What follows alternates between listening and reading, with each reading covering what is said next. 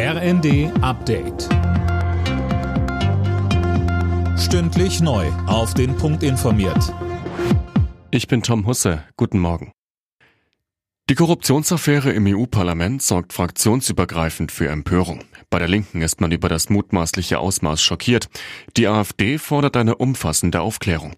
Im Fokus steht die festgenommene Vizepräsidentin des EU-Parlaments Kylie. Sie soll sich womöglich von Katar bestechen lassen haben.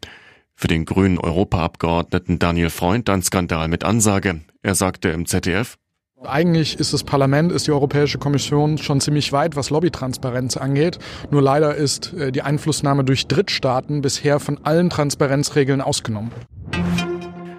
Neue Strecken, neue Züge mit mehr Sitzplätzen und eine dichtere Taktung. Zum Fahrplanwechsel heute verspricht die Deutsche Bahn zahlreiche Verbesserungen für ihre Kunden.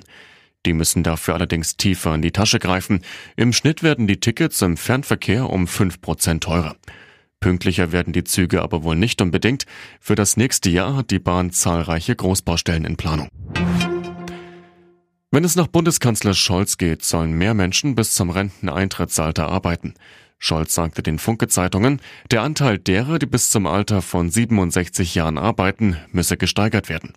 Der Kanzler forderte außerdem, die Ganztagsbetreuung für Kinder auszubauen, um den Anteil von Frauen am Arbeitsmarkt zu erhöhen. Marokko schreibt bei der WM in Katar weiter Fußballgeschichte. Im Viertelfinale besiegten die Marokkaner die favorisierten Portugiesen mit 1 zu 0 und ziehen als überhaupt erstes Team aus Afrika ins Halbfinale einer WM.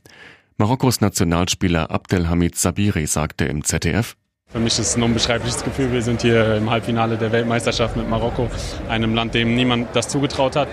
Wir sind überaus glücklich und jetzt äh, streben wir auf jeden Fall auch noch mehr. Für Marokko geht es im Halbfinale gegen Frankreich, das sich mit 2 zu 1 gegen England durchsetzte. Alle Nachrichten auf rnd.de